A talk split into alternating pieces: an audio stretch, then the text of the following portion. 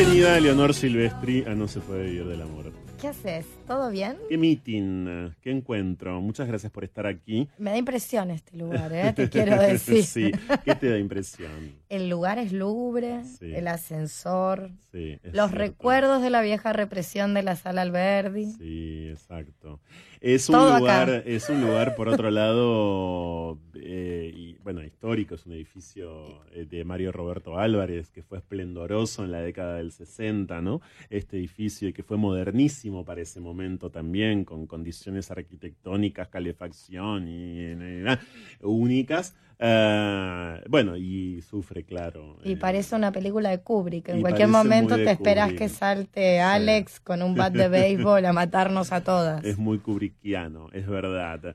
Eh, mm, está buenísimo que estés aquí eh, por muchas razones, claro, pero sobre todo por el ideario ah, y por las preguntas, la cantidad de preguntas que eh, No se puede vivir del amor se hace o encuentra o le hacen. ¿Te hiciste una o- o lista, le posta? pasan. Hice una lista porque quiero eh, contarte que yo sabía perfectamente de vos, claro, desde antes, pero en el año 2013, en el año 2013, yo ya sabía de vos, pero en el año 2013, hace tres años, un poco más capaz, ah, me encontré con el anuncio de un taller de autodefensa Sí. que estabas eh, eh, brindando, digamos, est- estabas ofreciendo eh, en ese momento. Eh, este taller está orientado para cuerpos usualmente conocidos, reconocidos, interpretados y leídos como mujer, con o sin pene, con o sin vagina, travestis, transexuales, transgéneros, maricones, mariconas, putos, putas, trolos, trolas, cuerpos obligatoria o voluntariamente feminizados o que otrora partieron de una asignación biopolítica femenina. Bien. Eh, la- No vino eh, nadie. eh, con esa la- descripción ¿en te puedes imaginar. En serio, no fue nadie, de verdad. Obvio, con esa descripción es una ahuyenta No. suegra. Pero me, pareció, por cierto, desde todo punto Divino, de vista in- divino, no interesante y sugestivo. eh, pero sobre todo por esta idea, la necesidad de la autodefensa, ¿no? Y quería empezar con esta anécdota de, de haberme encontrado con este aviso, eh, estar en líneas generales muy de acuerdo con esa necesidad. Tenemos que autodefendernos porque no nos defienden, claro, ¿no? Y supongo que en buena medida estabas pensando en eso. Sí, estaba pensando lo mismo que pienso ahora en algún punto, ¿verdad? Algo que no me olvidé. Viste que hablábamos de que no somos de la misma generación y Sí, tal. tenemos Yo- los dos 40. Tenemos 40. Y yo todavía me acuerdo cómo fue darle un beso a una chica en la calle por primera vez a la salida de Roche, ¿te acordás? A la vuelta Sí. de Búnker, Sí. Sobre la calle Anchorena. Eso a la vuelta. ¿eso ¿En qué año lo hiciste? Y tenía 18, hacer los Claro, cálculos. Públicamente, ¿no? Así Sí, sí, como sí, sí, una transado por ahí, por otros En el lados. pero- 94, 95, claro. Y un poquito antes también, Ok. ponele, 93. y, y me acuerdo que era año nuevo, o sea, pasado ya año nuevo, ya estábamos en... en Era la salida que habías hecho después Exacto. de Año Nuevo. Totalmente chupada, con una piba, amiga de amigas y de amigas. Y por la calle Marcelo T se bajaron, paró un coche, un Ford, no me preguntes la marca, y se bajaron cinco tipos y nos corrieron dos cuadras y nos tuvimos que subir un colectivo, un 12, que nos llevaba a ningún lado, porque ninguna iba para ese lado, pero nos subimos como método de defensa. De ahí en adelante o antes, desde antes, todo. Así que bueno, me he dedicado una buena parte, de- digamos que una buena parte de mi existencia tiene que ver con los ejercicios de autodefensa, que son Sí. ejercicios de autodefensa que no tienen que ver simplemente con el entrenamiento de un deporte. Este año me gradué de cinturón negro, Sí. practico tres disciplinas de combate, ¿Y cuáles son?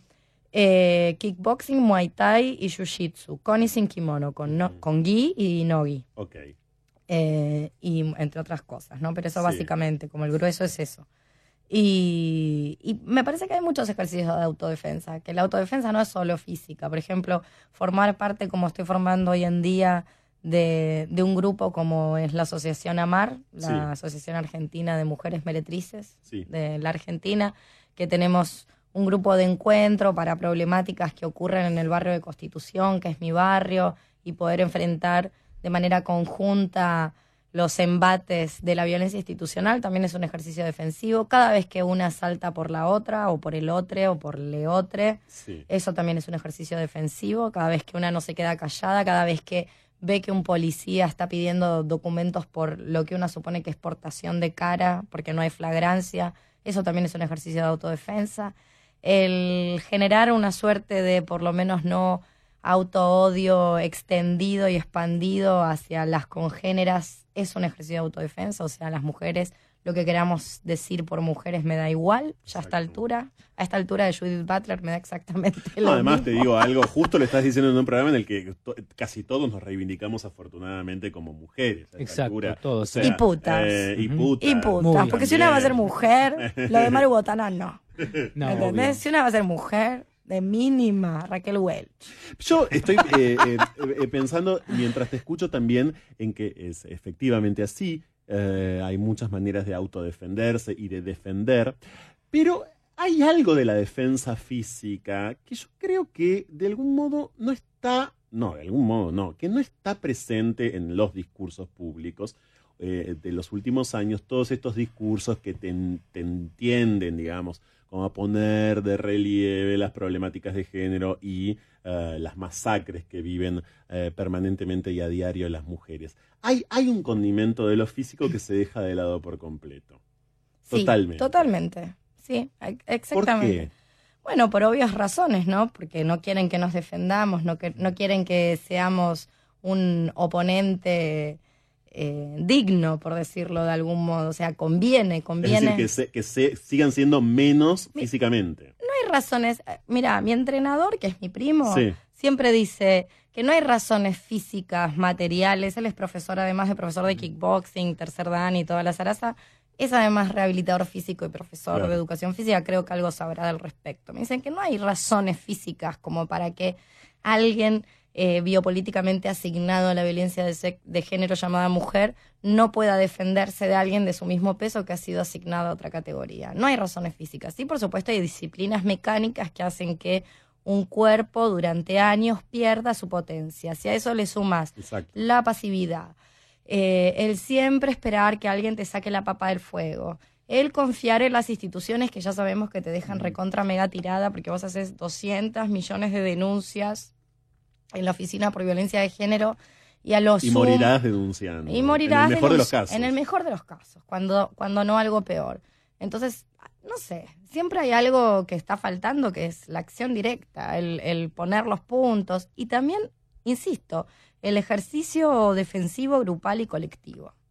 O sea, no, no, viste, como encontrarte con una situación en la calle e intervenir, intervenir directamente. Como Muy para bien, ¿no? intervenir sobre la sociedad y la realidad no hace falta tampoco tener una gran colectiva y 40 banderas. Vos, Leonor, en el panorama tórrido y muy problemático del feminismo contemporáneo, ¿dónde Ay, te, odio. ¿Por ¿Dónde te qué? ¿Por qué no hablamos de cosas lindas, como las películas del cine?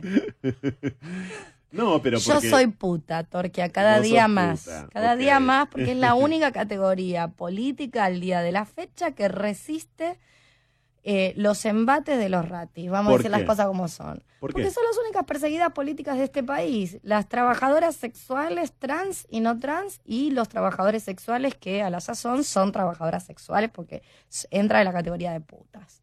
Entonces son las únicas que resisten el, el- todo lo que sería la violencia endémica que las rodea, porque el feminismo las odia, las buenas mujeres las odian, los eh, femicidas las odian, la policía las odia, el Estado las odia. Es como, son un problema. Quisiera, el mundo quisiera que no existan. Y ahí, en ese problema que son, en ese problema que constituyen, vos ves una, Una cierta potencia. Claro. una cierta potencia política. Que por lo pronto, a ver, si todo un grupo de personas, ay, voy a, voy a traer mucha cola con lo que voy a decir, pero bueno, que se preparen. Sí. ¿Qué va a ser? Pero si todo un grupo de personas, si- vos, mira, yo el, el otro día escribí algo, ¿no? Al respecto, un texto que anda por ahí circulando que se llama Putas, putas feministas en el exilio, que lo pueden encontrar en mi blog y que pronto va a salir en la re- la revista Furias, que es un portal de unas amigas, un portal feminista. Sí. O sea, ¿cuándo ha ocurrido que desde lo que podríamos decir la progresía, las izquierdas, la gente de la buena conciencia, como me gusta decirle a mí, se hayan organizado, piensen lo que piensen contra la ley de matrimonio igualitario, la ley de identidad de género. O sea, no te vas a encontrar persona que por radical que sea haya hecho un lobby estatal para abolir que se promulgaran esas leyes. No te vas a encontrar una sola persona por supuesto te encontrás a Opus Dei haciendo eso, ¿no? Pero no te encontrás a ninguna de lo que podríamos denominar entre muchas comillas nosotras haciendo eso. No te vas a encontrar ninguna persona, sea la que sea la opinión que tenga sobre el trabajo doméstico, organizándose para abolir a las trabajadoras domésticas y privarles con consigan sus propios derechos y reivindicaciones como tienen otros y otras trabajadores, por horrible que sea su profesión, como por ejemplo los mineros. Sí. ¿Se entiende? O los peones rurales. Entonces, el trabajo sexual está rodeado, el trabajo, por eso digo, las putas están rodeadas por todos los sectores. O sea, el feminismo se organiza ya para que no vaya a los encuentros de mujeres. El movimiento de mujeres se organiza. Por supuesto, estoy exagerando y estoy generalizando. Ata, eh, perdón, no Ata, eh, disculpame. Ata está a favor. Amar, claro, Amar, Ata está a favor y Amar, el sindicato eh, que mencionaste antes, está dentro de la Federación eh, LGTB de la Argentina, digamos está ahí, digamos, forma parte de ese concierto. forma parte de una coalición que se llama Fuerza, donde hay diferentes eh, grupos que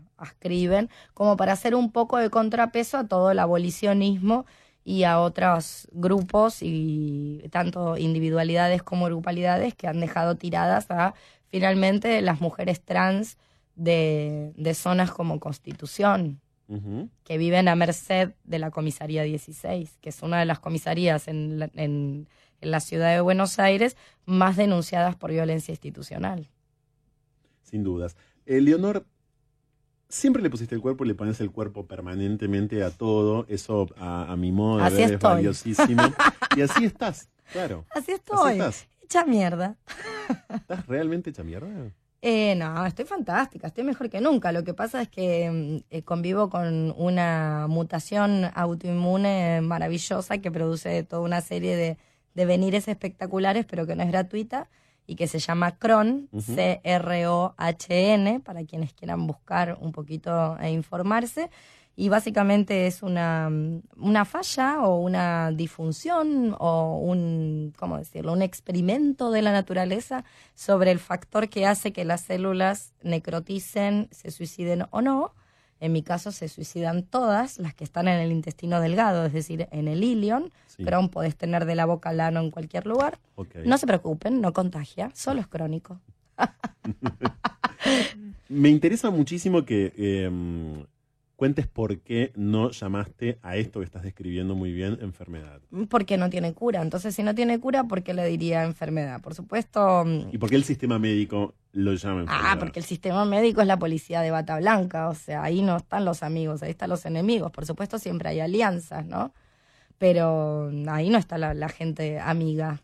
No, no, son amigables. Por supuesto, yo tengo una médica divina, pero eso tiene que ver más que nada con privilegios que con características de la institución médica que los forma, sobre todo lo que es la medicina orientada al cuerpo de, nuevamente volvemos a decir, esto que llamamos mujeres. O sea, tiene toda una extensa tradición, basta con buscar los orígenes de la obstetricia para saber cómo comienza la medicina sobre el cuerpo de la mujer, básicamente mutilando y torturando mujeres afrodescendientes esclavizadas. Así comienza la obstetricia. Muchas de las cosas que le llamamos hoy a, partes del cuerpo de, eh, de nuevo, entre comillas, mujeres, en realidad son nombres de señores torturadores y psicópatas.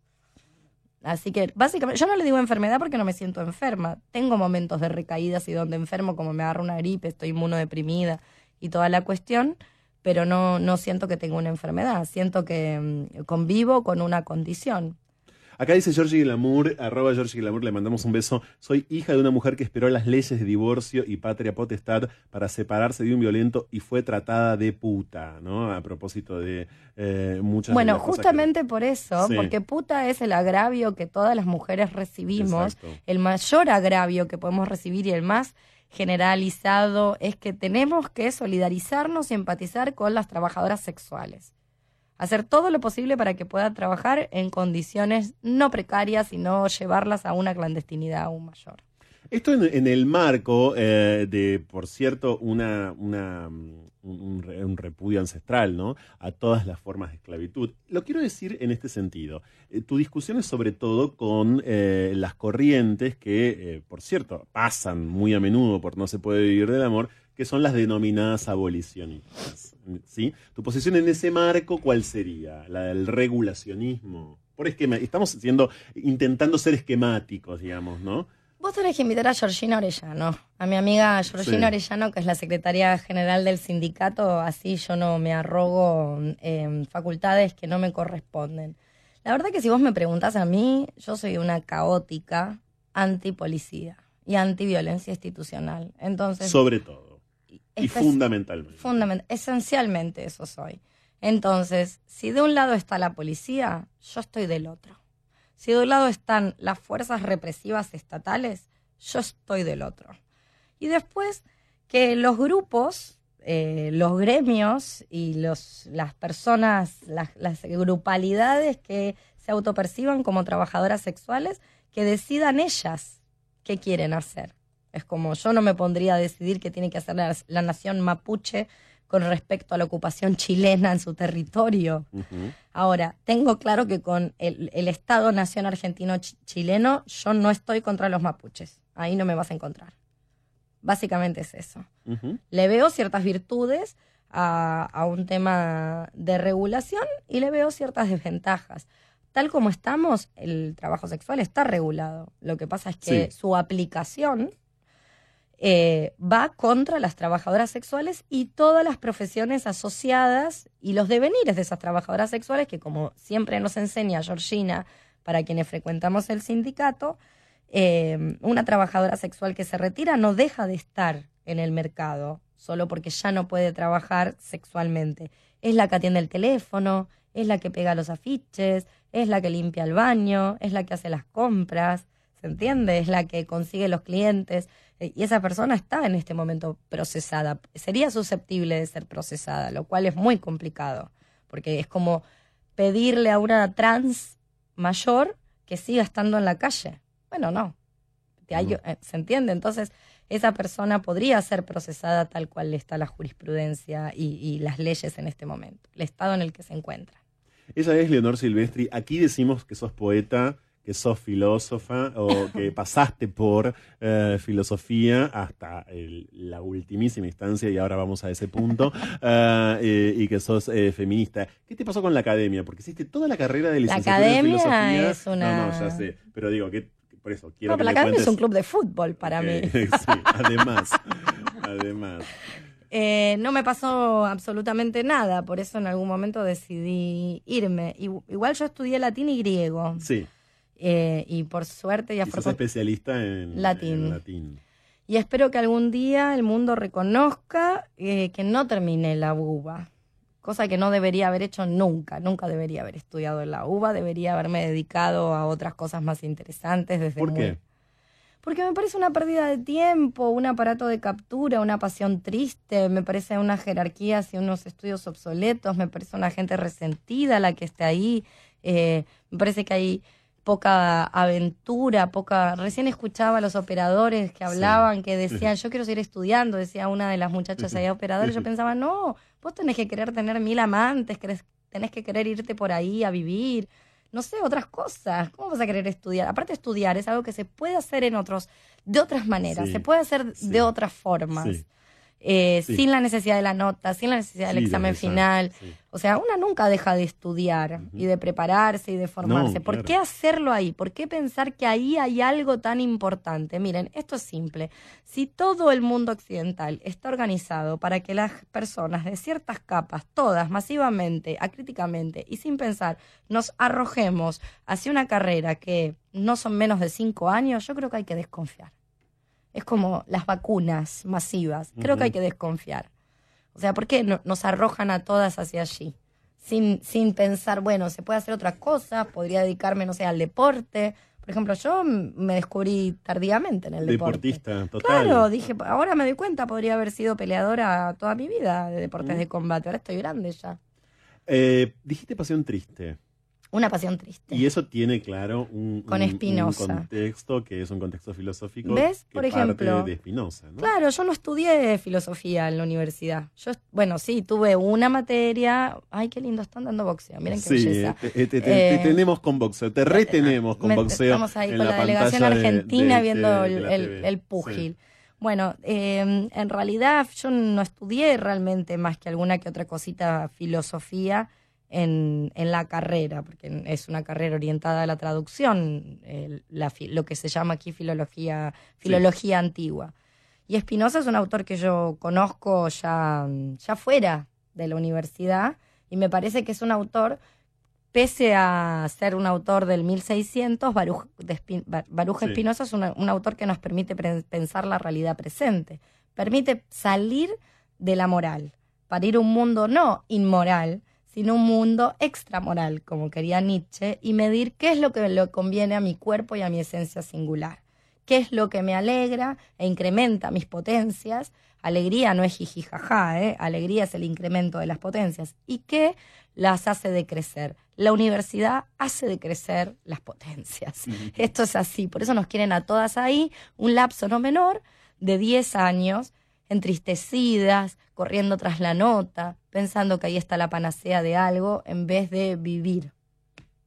¿No sabes la cantidad de comentarios y de preguntas que Ay, hay? Esto no, recién empieza, odian, quiero decirles que odian. la presencia, no, no, no, no, no, la presencia de Leonor, al- por el contrario, diría que son todos muy, muy en líneas generales. Ahora, durante la tanda, los vamos a, a investigar mejor, pero en líneas generales... eh, Se los vamos a censurar. son- Miren, esto es no, así. no, no, Hay una no, zona no. de confort. No, no, no, no. Eh, pero en general eh, son muy sugestivos y, y muy, por cierto, eh, diría yo, auspiciosos. Eh, y me encanta que esto esté ocurriendo con la presencia, de Leonor aquí en No se puede vivir del amor. Pero hagamos eso, vamos a ir a una pequeña interrupción. Después vendrán las noticias de la una de la mañana y luego seguimos adelante eh, primero con Leonor Silvestre y luego después con José María Lafuente y su Evita en la Golden Home. Ya volvemos.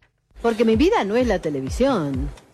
Yo, mi vida es mi casa, eh, estar con mis hijos y, y ser ama de casa, que es lo que siempre voy a seguir siendo. Cuando yo me casé con Luis, que decidimos tener hijos, dije yo ahora soy mujer, madre y ama de casa. Yo era muy recatada, yo siempre fui una señora, porque una señora no se hace, sino que una señora se nace.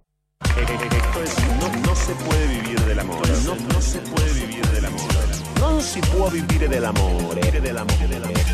En vivo, hasta las 2 de la mañana. AM1110. La radio pública de la ciudad autónoma de Buenos Aires.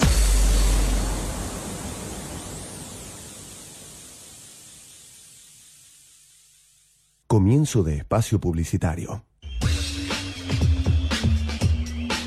En la 1110 no paramos de buscar la mejor manera de acercarnos cada vez más a vos. Ahora, la radio de tu ciudad tiene WhatsApp.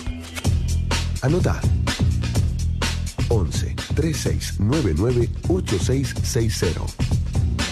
Conectate con nosotros y contanos todo lo que pase por tu cabeza. La 1110, una línea directa con la ciudad. Ay, pero qué tarde que se me hizo. Me tengo que apurar porque si no, no llego, no llego, no llego. No, pero seguro, ¿qué problema? Eh, bueno, vamos a encontrar una solución. Bancame ahí que en dos minutos estoy con vos. Bueno, vos ahora te tenés que ir. Sí, pero yo quiero hablar de esto ahora. Cuando llegue a casa te llamo. Casi anarquista, polémica, transgresora, contestataria, en fin, como me gusta la gente. Bravo, Leonor, dice Claudio de Merlo. Así empezamos este segundo tramo de nuestro encuentro, directamente.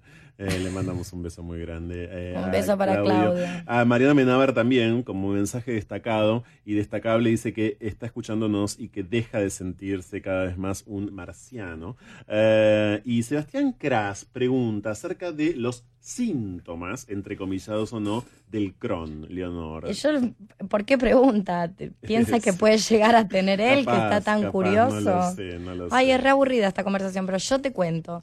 No tengo ningún problema. Mira, le están diciendo Cron a un abanico o un paraguas de Eso está cosas en tu que libro. te Vamos a decir que está en pasar. el libro que acabas de publicar, que es un diario eh, de tu internación. Exacto, Games of Cron, diario de una internación. Eh, que, que es, un, es un diario justamente que escribí estando internada. Yo tuve varias internaciones. Pero una sobre todo muy prolongada. Muy ¿no? larga, exacto. La que fue más larga, de unos 60 días, ahí por prescripción psiquiá- psiquiátrica, la psiquiatra me dijo, yo me estaba enloqueciendo y me dijo, entre las cosas que me dijo es, ¿por qué no escribís? Y dije, bueno, dale. Y me puse a escribir un diario y me burlaba mucho de todo, de toda la aberración del sistema médico, de la pantomima esta de Crohn, de las operaciones, de y bueno, y de la gente en general, que es lo más divertido, ¿no? Si no puedo hacer burling, entonces no es mi revolución. Pero básicamente los síntomas básicos de Crohn es que se te perfora el intestino. Así que si tenés Crohn, créeme que te vas a dar cuenta porque vas a estar flotando en mierda internamente. Silencio. Fuerte. Bueno, es el Crohn fistulizante que tengo yo. Quizás te toca uno más simple que se parece a una celiaquía van a estar años entre mandarte a terapia o darte eh, cosas carísimas biológicas. Pero bueno, por suerte tenemos un hospital muy bueno que es el Hospital Udaondo y hay muy buenos profesionales ahí en el Hospital Udaondo. Digo el hospital gratuito porque Sí. es el Udaondo, que es un, es- es un hospital especializado en enfermedades intestinales inflamatorias, al cual se puede consultar y recurrir, que anda muy bien y funciona, bueno, dentro de lo que son los hospitales públicos, los profesionales de allí, muy recomendables. Recordábamos recién también durante la pausa mientras saludamos a Ciro Yarzo. Gracias, Ciro, por lo que decís. Muchas gracias. ¿eh? Hay en general una sensación de mucha satisfacción del otro lado, te quiero decir, y de, y de una especie como de. Qué raro. De, de- de agradable nocturnidad hoy. Gracias a Sangaber también.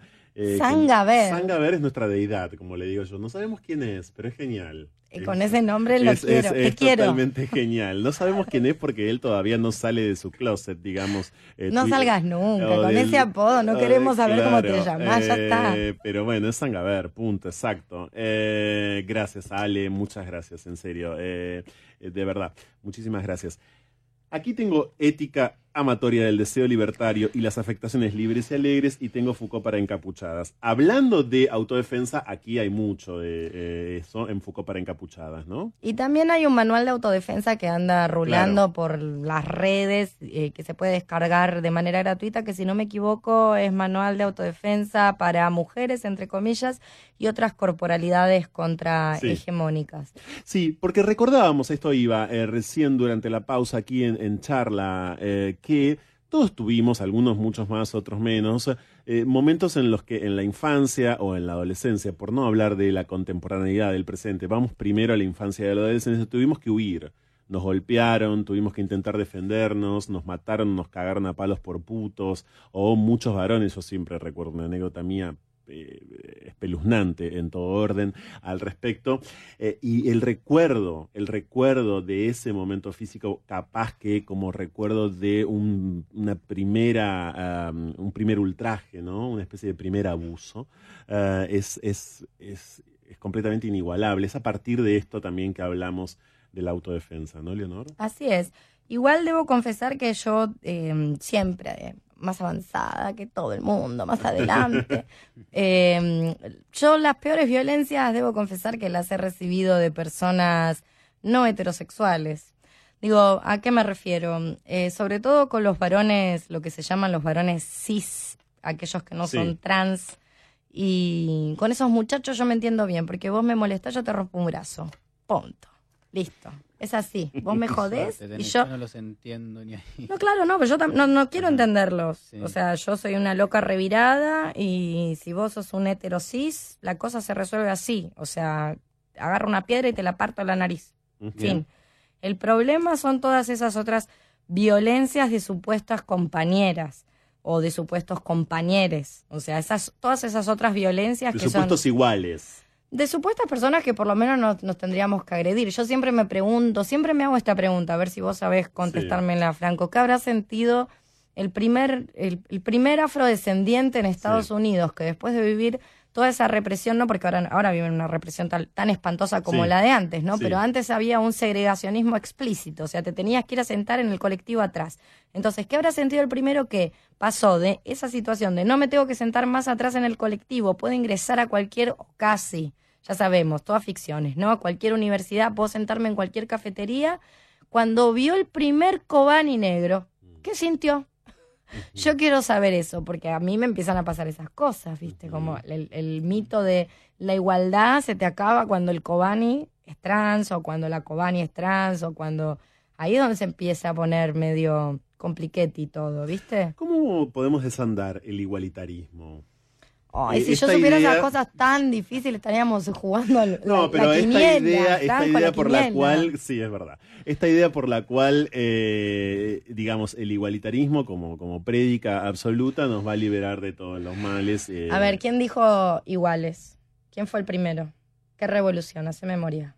La francesa. Bueno, y era una revolución de... La burguesía. Muy bien, fin, contestado, next.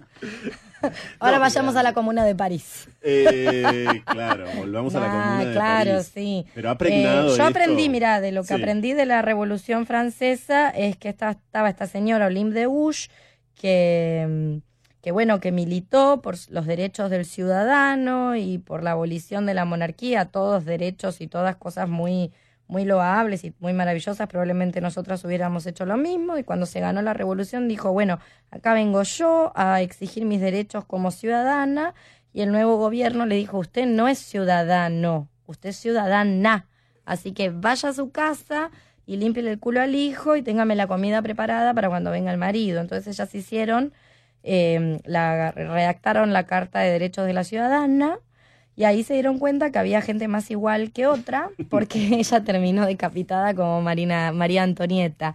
Entonces yo, el verso este de iguales, nunca me lo comí, yo no quiero ser igual a nadie, yo cada día quiero ser más enferma, quiero ser, o sea, el niño criminal de Jeanette, a mí no me van a mover de ahí, no importa qué. Maravilloso con la gente de la subjetividad marubotana, pero a mí no me van a mover de lo que me prometió Jeanette.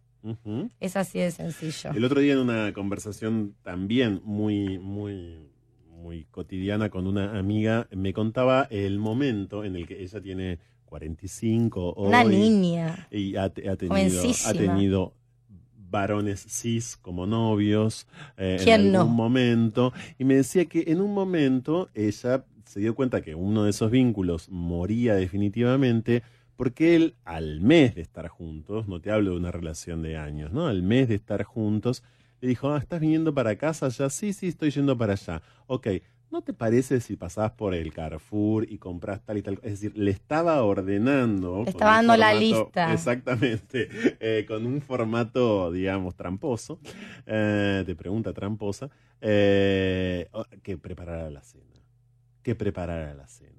Y automáticamente ella lo dejó. Es una, es una, Una genia. feminista muy sui generis, eh, sin duda. Eh, Maravillosa. eh, y yo me quedé pensando, vos sabés, es, es muy tri- trivial el ejemplo, pero me parece que eh, viene muy a cuento, porque efectivamente a mí nunca me pasó eso, y no es casual que nunca me haya pasado, por Que cierto. te mandaran a hacer las compras. No, no, no eso exactamente, pero quiero decir, pude, pude en todo sentido reponer la indignación y la violencia que ella sintió en ese momento. Sintió Mm. un grado de violencia en sí que no había sentido nunca en su vida. Eso es lo que me contó. Eh, entonces, eh, cuando, volviendo a nuestro tópico, diría vertebral, cuando hablamos de autodefensa, hablamos de esto también, por ejemplo. Totalmente. O sea, hablamos de cortar al mes la relación si te manda al supermercado. Sí, o tratar de resignificar, ah, ya que hablábamos, yo creo que en la próxima vida todas tenemos que ser travestis. Sí. Entonces tenemos que Plan pensar- travesti radical, como dice Alaska. Plan travesti radical. eh, y sí, decirle adiós a la tristeza. Entonces, ¿qué haría una travesti ante eso? Planteársela así. ¿Qué haría Cris Miró Sí. ante esto que está pasando? Maravillosa. Para las nuevas generaciones, vayan, estudien, estudien quién sí, era. estudien. es ¿Quién muy era. Cris Miró? Cada tanto acá la citamos y la recordamos, pero yo Muy sé que bien. no la estudian. Sí, a estudiarla, a que- estudiarla. es bueno, porque las nuevas vedettes, algunas nuevas vedettes, yo creo que estudian. Por ejemplo, la Karina Olga. Sí, sí, Karina Olga y todo su autoamor que ha logrado que ella tiene una foto donde atrás estaban los dólares. Y ella muestra la foto con los zapatos en la revista Cara y está sobreseída. Decime si eso no es talento, hablando del talento. Eso es maravilloso, eso no se puede aprender en la universidad. No. Eso se aprende estudiando a Cris Miró. Entonces, eh, ¿qué haría una travesti en, en, en ese contexto? Probablemente pasaría por el supermercado y llevaría un vino. Y escabiaría con el chongo. Es verdad. ¿verdad? Transformaría eso en una situación. No por- había por comida, lo le menos diría, festiva, pasé, claro. pasé, pero no había. Sí, Traje por lo menos esto. festiva, ¿no? Claro, por lo menos, eh, eh, digamos, evitaría la decisión. Claro, y le, eh, y le diría, drástica. ¿pedís ahora un delivery ya que estás? Como estamos en la casa del chongo. Ahora, yo te he escuchado a vos, porque Leonor quiero decirles que tiene muchísimo de su trabajo generoso, de su trabajo eh, verdaderamente autogestivo y comunitario en la web. Ustedes, si van a YouTube, por ejemplo, por ejemplo van a encontrar De todo, no vayan. Eh, bueno, yo, te diría, yo diría que el 90% de tus clases, ¿no? De los cursos que vos das Sí, en, en tu casa sí. están colgados. Sí, grabamos los encuentros, los grupos de estudio eh, y los subimos, porque también hay una cuestión, viste, que, que vino con el cron y no tanto, que tiene que ver con la diversidad funcional que a mí tanto Sí. me interesa. Y hay un montón de gente que... Hay diferentes cuestiones, gente que no, no puede ver, gente que no puede oír, gente que necesita adaptadores. Entonces, ponerse la gorra con la difusión del material es también privar a toda una serie de gente. Desde quien Con no, la propiedad intelectual, el royalty. Sí, viste, etcétera. como ya el PDF o que El C. circule el blogspot o que figure algún tipo de plataforma que las personas ciegas puedan adaptar en los dispositivos. Porque ahora se puede adaptar todo. Los dispositivos te adaptan cualquier cosa. Sí. Pero para eso tiene que estar en un formato que no sea el formato papel-libro, que es un formato bello del cual yo nunca me voy a desprender porque es un formato elegante, por decirlo de alguna manera, Sí. pero que no es para todo el mundo. No. Entonces, por eso tienen que estar las cosas subidas en, de algún modo. Y después, bueno, hay gente que se copa, graba los videos. Eh, Vos vivís de eso. Vamos a decir también que quienes quieran, porque hay todo tipo de reacciones, repito, en las redes, pueden sumarse a esos grupos y pueden ir a esos claro, grupos. claro, pueden tomar clases conmigo. Yo encantada, feliz. Ahora, ¿en, ¿con cuál estás? ¿Estás con alguno puntual ahora? Ahora estoy con uno de muerte, se llama Muerte, que es la tercera parte de Enfermedad, Locura y Muerte. Estamos con Muerte y vamos a empezar un nuevo taller que se llama Cómo atacar las realidades con un grupo de estudio de diferentes materiales que van desde el feminismo hasta el postestructuralismo para salir un poco de estas dicotomías y estos boca river que se arman que no sirven para nada porque después la gente sigue creyendo que el, el número bueno, no sé, hoy tuve una situación Sí. con la, pe- la pelea entre Sames, el 107 de la Sí. ambulancia, a ver quién se llevaba la travesti de la calle, tirada ahí en la calle, que parecía eh, con un brote psicótico. No tenía ningún brote. Estaba un poco descompuesta, producto del consumo de alguna sustancia mala, como le puede pasar a cualquiera. Había una puede- disputa burocrática. si nos hubiera pasado a nosotras dos, Sí. hubieran, nos hubieran llevado al toque. Como estaba ella, fue toda una pelea a ver quién la sube a la ambulancia. Era como tierra de nadie, esa persona que Esto necesitaba para una que asistencia. pensemos lo que despiertan ciertos cuerpos, ¿no? Estamos hablando de eso, estamos hablando de eso frente a- al aparato burocrático. Como no era una mujer trans hegemónica de las que estamos acostumbradas en Palermo, ahora que somos todos tan entonces bueno, fue todo un problema. No se la quería llevar el SAME, ni, ningún SAME, tuvo que venir el SAME psiquiátrico, fue todo un desastre. Gracias a Alicia Spilka, muchas gracias por lo que decís. Gracias Edgardo Gabriel Barroso. En uno de esos videos, en uno de los innumerables cursos de Leonor Silvestri que pueden ustedes encontrar en YouTube, decíamos, una vez te escuché decir algo que me, me resulta muy oportuno citar en, esta, eh, en este contexto, en esta conversación. Dijiste, la pareja fracasó. No la pareja, su pareja u otras parejas. No, la mía sino fracasa todo el tiempo. Bueno, ok. Que no me esté escuchando. ¿Querés hablar de eso? No, no. ¿O querés hablar por No, qué? en terapia. por qué? Lo Ok. hablo en terapia. No, ¿Por mentira, qué no fracasó la idea o la noción de pareja o el proyecto moderno Pero a vos, te, a vos te funciona. Bueno, pero a mi manera, ¿eh? Digo, a una manera absolutamente singular. E- yo igual ahora estoy, tratando de ser entrevistador y no entrevistado, pero eh, no importa, tampoco creo en esos roles, por cierto. Pero digo, más allá de eso, eh, sí, pero bueno, obviamente es una negociación permanente. Es decir, aquí no quiero empezar a citar un sinfín de lugares comunes, pero es difícil, eh, yo- vos lo decías o lo dijiste en ese momento, obviamente en un contexto que ahora no vamos a poder reponer y es un contexto, digamos, de, de intercambios teóricos eh, propios de tus cursos, pero digo, ¿qué es lo que te parece que fracasa en ese punto? Es decir, la- el proyecto. Mira, te lo, lo voy a... Porque eso viene ya de una época, no es que no crean eso, pero viene ya de una época que tiene que ver con ese libro Rosita, el ética amatoria del deseo libertario, Sí. las afectaciones libres y alegres y todo ese proyecto, en el cual no te voy a decir que ya no creo, pero le he dado algunas vueltas. Claro, bueno. Y me parece que hay una idea que tiene que ver con, y lo hablo desde lo que dice mi documento de identidad, que dice que yo soy mujer, ¿verdad? Sí. Sea lo que sea que yo me considere. Yo creo que hay algo que tenemos, o hay un fenómeno sobre el que tenemos que trabajar, aquellas que en el documento dice eso, o queremos que en el documento diga eso, que tiene que ver con la soledad, con tener soledades alegres.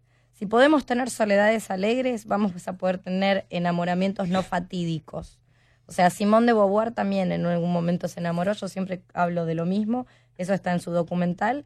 Y Sí. cuando se enamoró, dijo todas las boludeces que dice una sí, me voy a poner el delantal, el baby doll, te voy a hacer los ñoquis, los canelones, todo, ¿verdad? Pero, pero no voy a vivir permanentemente con vos, le dijo. Después de decirle, sí, hago todo, te chupo la pija, soy la mejor. Después de que le fingió todo eso, le dijo, pero seis meses al año yo voy a volver a París y me voy a ir a pensar con Sartre. Te juro que no me lo cojo, yo te prometo todo. Pero no voy a vivir encerrada todo el tiempo con vos. Obviamente el chabón, que era un gringo, la dejó a la mierda, qué sé yo, y Simón de Beauvoir se fue. Entonces, si lo podemos hacer, lo que estoy intentando decir es, si puede ser, si podemos no creérnoslo como fin último, trascendencia de la vida, todo va a ir mejor. O sea, si la pareja, el amor, el príncipe azul puede no ser como aquello que guía nuestra existencia, entonces vamos a poder evitar los machitos violentos que son después los que nos llevan hasta la zanja.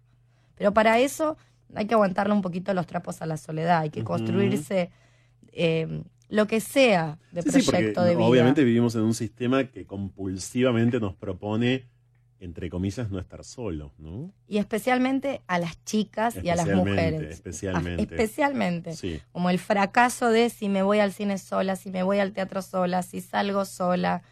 Eh, me contaba un- una compañera del sindicato que se fue a ver al indio y, y que se hizo amiga de una gente en el bondi y eh, después se la apoyaron en el medio del recital la misma gente que se había hecho amiga en el bondi. Eso es suponer que porque una circula sola, entonces está dispuesta a aceptar esos tratos. Entonces, nuevamente la autodefensa, ¿no?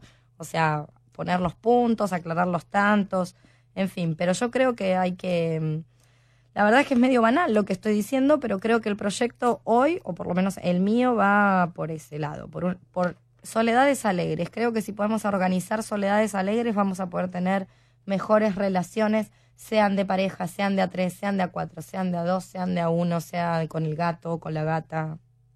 El problema tiene que ver con, con esa estructuración de Me podría poner mucho más teórica, para eso van y leen el Ética, que tiene unos capítulos maravillosos Sí. al respecto. Eh, pero me parece que el, el proyecto tiene que ver con hacer de la soledad algo potente.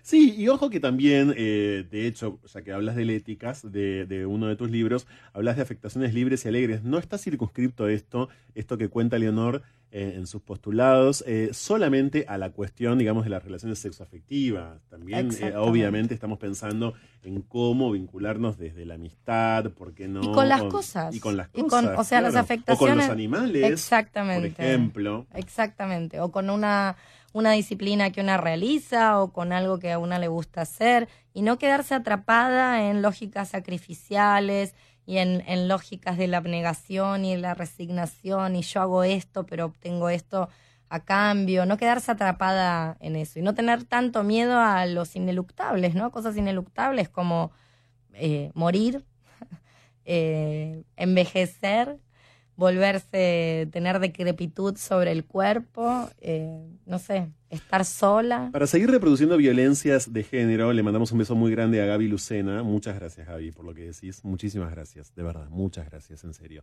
Eh, ¿Cómo te fue desde aquel momento? Citaste un, un- un momento fundacional, digamos, eh, que fue la salida de aquel. Ay, pensé que me de ibas a decir lo de la comuna de París, dije, no, No. estoy tan grande. no, de aquel, de aquel fin de año en el que salías eh, de un boliche aquí en Capital y, y un patrullero te interceptó porque le habías dado un beso. No, a un- ojalá fuera un patrullero, eran unos hombres horrendos. unos hombres.